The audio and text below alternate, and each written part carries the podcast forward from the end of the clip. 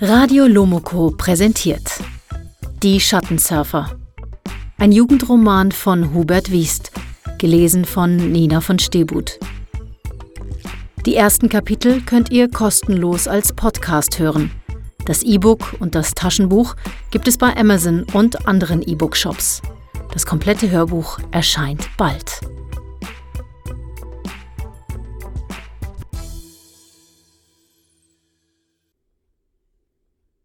Kapitel 3 Im Lunapark Sansibar ließ die Verschlüsse ihrer Schuhe zuschnappen und warf ihre Tasche über die Schulter.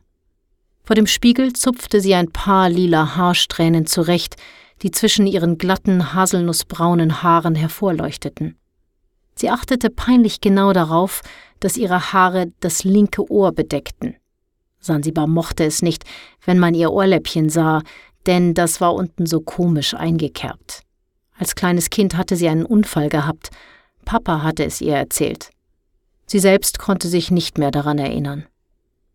Sansibar war beim Spielen mit dem Ohrring an der Schraube eines Klettergerüsts hängen geblieben. Sie hatte es nicht gemerkt und war in den Sand gesprungen. Dabei war der Ohrring herausgerissen.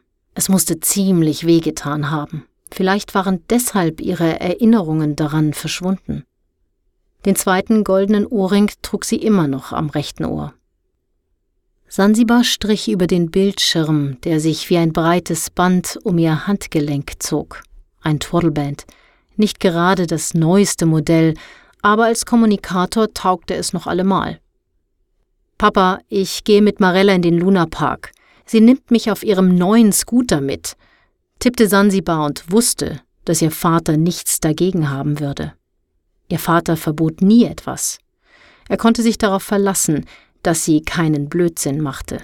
Dazu war sie viel zu vernünftig.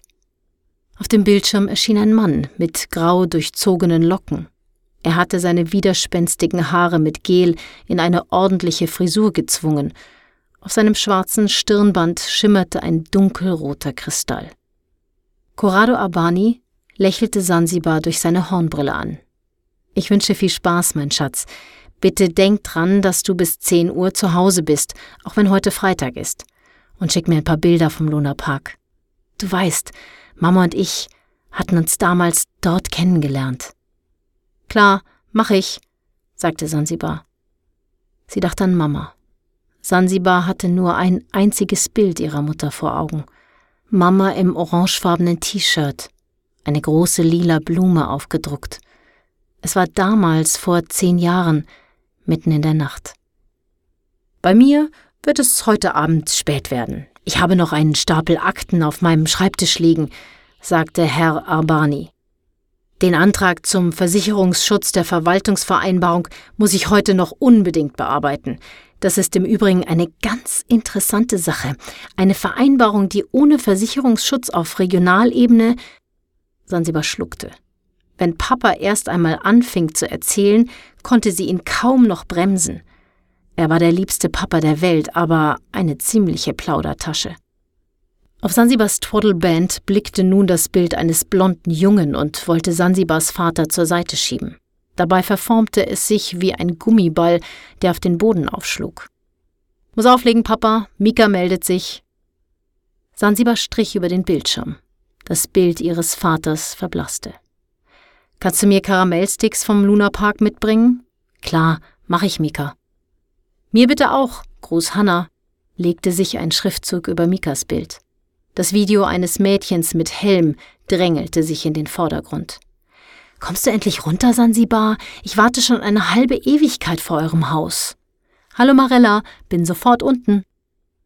Sansibar öffnete die Wohnungstür und trat hinaus in den schneeweißen Hausgang. Er roch frisch geputzt, nach Kaugummi. Sansibar dachte an früher. Mama hatte das gleiche Putzmittel verwendet. Ich liebe Kaugummiduft, tippte sie auf ihren Bildschirm. Ein paar Freunde schickten Bilder mit nach oben gestreckten Daumen. Sansibar fuhr in der gläsernen Aufzugskapsel nach unten. Die Türen zischten auf, und direkt davor wartete Marella mit ihrem nagelneuen Scooter. Er schwebte eine Handbreit über dem Boden. Sanft wie auf Wellen schaukelte er in der Luft. Der Rahmen glänzte milchkaffeefarben. Darum rankten sich hellblaue Blumenmuster. Sie leuchteten. Lässig, als würde sie schon jahrelang Scooter fahren, hielt Marella den weit nach oben geschwungenen Lenker. An den Griffen hingen hellblau blinkende Fransen. Marella grinste glücklich. Sie hatte den Scooter von ihren Eltern zum Kristallfest bekommen. Aber noch viel wichtiger war das funkelnagelneue Lackstirnband mit dem klaren Kristall. Er saß vorne, ganz in der Mitte. Jeder erhielt so einen zum Kristallfest. Marella hatte die Prüfung erfolgreich bestanden. Jetzt war sie Mitglied der Gesellschaft. Sie war Teil von Ruhl. Noch glänzte der Kristall farblos, er war durchsichtig wie Fensterglas. Sansibar wusste, dass er seine Farbe ändern würde, wenn Marella der Gesellschaft half. Aber es würde Monate dauern, bis er ein erstes zartes Gelb annehmen würde und bis zum Ende der Schulzeit verfärbte sich der Kristall bei den meisten nur in ein kräftiges Zitronengelb.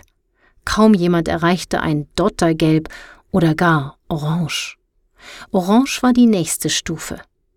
Manche Erwachsene kamen Zeit ihres Lebens nicht über ein Zitronengelb hinaus. Die vertrockneten Zitronen, wie sie genannt wurden, hatten kaum etwas für die Gesellschaft geleistet. Sie wären auch mit einem Granit gut bedient gewesen, Hinten auf dem Stirnband saß der Protrektor, das technische Herz. Er schickte die freien Gedanken an Rohl. Bewundernd ging Sansibar um den Scooter. Der ist echt cool, sagte sie und pfiff durch die Zähne. Zu meiner Kristallfeier wünsche ich mir auch einen Scooter. Das ist ein Aeroflare 125, hauchte Marella. Sie strahlte das neue Modell mit Pentosec-Antrieb. Der fliegt bestimmt wahnsinnig schnell. Marilla nickte.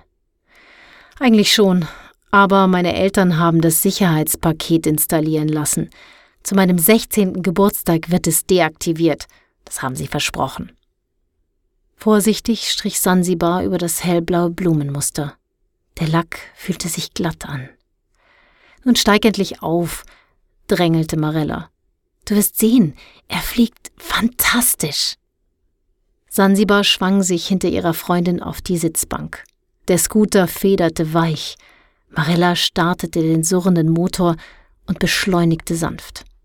Sie lehnte sich in die Kurve und zog auf die Scooterspur. Als wäre Marella schon immer Scooter geflogen, schwebten sie zwischen all den anderen. Lässig nahm Marella eine Hand vom Lenker. Der Fahrtwind ließ die Hitze des Tages vergessen. Sansibar lehnte sich zur Seite, an Marella vorbei, um mehr von der herrlichen Luft einzuatmen. Sie träumte davon, endlich 15 zu werden und konnte ihre eigene Kristallfeier gar nicht mehr erwarten. Papa hatte schon angedeutet, dass sie vielleicht auch einen Scooter bekäme. Sicher keinen Aeroflare, aber selbst ein alter Scooter mit Bersolantrieb wäre fantastisch. Sansibar schaltete die Kamera ihres Twaddlebands ein. Riesige Häuser, deren Spitzen viel zu hoch waren, um auf das Bild zu passen, sausten vorbei. Sansibar richtete die Kamera auf Marella. Ihre Freundin lachte, als gehörte ihr die ganze Welt. Das nächste Mal nehmt ihr mich aber auch mit, meldete sich Hannah. Viele Freundinnen schickten Nachrichten auf Sansibars Twaddleband. Manche ihrer besten Freundinnen kannte Sansibar nur über den Bildschirm, hatte sie noch nie getroffen. Marilla parkte den Scooter vor dem Lunapark neben all den anderen. Aber nur wenige Scooter sahen so cool aus wie der Aeroflare. Im Lunapark schossen Achterbahnen durch die Luft wie sich windende Drachen. Sie schienen ständig zusammenzustoßen und wichen dann doch in letzter Sekunde aus. Dabei spien sie Lichtflammen und drehten sich vorwärts und rückwärts oder rollten zur Seite. Sansibar liebte den Höllenritt durch die Luft. Von alten Bildern wusste sie, wie der Lunapark früher ausgesehen hatte. Schwerfällig und schrecklich langsam waren die Achterbahnen damals gefahren. An starre Stahlgestelle gebunden, konnten sie ihren Kurs nicht verlassen, jedes Mal dieselbe Fahrt. Musste das langweilig gewesen sein. Der Eingang führte durch einen riesigen orangefarbenen Feuermond. Mitarbeiter in lila Uniformen begrüßten alle Gäste einzeln. Ein Junge, nicht älter als 16, seine roten Haare quollen unter der lila Schirmmütze hervor, eilte auf die beiden zu. Auf seiner Stirn leuchtete ein blassgelber Kristall. Der Junge lächelte Marella an. Einen wunderschönen guten Abend, Marella. Wir freuen uns, dass du den Luna Park besuchst. Ganz besonders möchte ich dir heute den Golden Surfer empfehlen. Er wird dir gefallen. Woher kennst du den? fragte Sansibar ein bisschen neidisch, denn ihren Namen wusste der Junge nicht. Marilla tippte auf ihren wasserklaren Kristall. Damit bin ich immer eingeloggt. Sie wissen, wer ich bin und welche Fahrgeschäfte besonders gut zu mir passen. Cool, nickte Sansibar. Heute Mittag hat mir der Kristall auch schon geholfen, erzählte Marella begeistert. Ich hatte meine Einkaufsliste zu Hause vergessen, aber der Kristall wusste genau, was ich kaufen musste. Und meine ersten 20 Punkte habe ich von Ruhl auch schon bekommen. Es war nicht schwierig. Du merkst nicht einmal, wenn deine Gedanken für die Gemeinschaft arbeiten. Der Junge mit den roten Haaren drückte Sansibar ein Formular in die Hand. Du hast leider noch keinen Kristall, du musst bitte das Formular ausfüllen. Sansibar trug alle Daten ein, was die alles wissen wollten, und trotzdem konnte ihr der Rothaarige nicht ein einziges Fahrgeschäft empfehlen, das zu ihr passte. Du findest sicher etwas, sagte er knapp. Dann verschwand er hinter einem Tresen aus Mondstein. Mit einer großen Tüte kam er zurück. Sie war mit blauen Klumpen gefüllt. Lächelnd ging er auf Marella zu, hatte nicht einen einzigen Blick für Sansibar übrig. Bitte sehr, Marella, dein Lieblingspopcorn. Pflaumenblau, doppelt gezuckert und Mandelgeschmack. Mit besten Empfehlungen vom Lunapark. Marella lächelte ihre Freundin an und sagte, so ist das, wenn man zur Gesellschaft gehört. Man gibt und bekommt von Ruhl. Sansibar platzte fast vor Neid. Pflaumen-Mandel-Popcorn, einfach so, geschenkt. Nächste Woche würde auch ihr Unterricht für die Kristallprüfung beginnen. Sie konnte es gar nicht erwarten. Endlich. Ruhl ist cool, tippte sie in ihren Bildschirm am Handgelenk. Lauter nach oben gereckte Daumen blinkten auf. Sansibar drückte dem Jungen das ausgefüllte Formular in die Hand. Es dauerte, bis er alles registriert hatte, aber dann durften sie endlich in das Vergnügen eintauchen. Marellas pflaumenblaues Popcorn schmeckte fantastisch. Das nächste Mal würde Sansibar die gleiche Mischung bestellen. Als erstes gehen wir zum Weltraumschwein. Dann Fahren wir den Golden Surfer, schwärmte Marella. Sansibar nickte. Trauben von Menschen schoben sich durch den Park. Die meisten waren furchtbar aufgeregt, hatten rote Gesichter und plapperten, ohne Luft zu holen.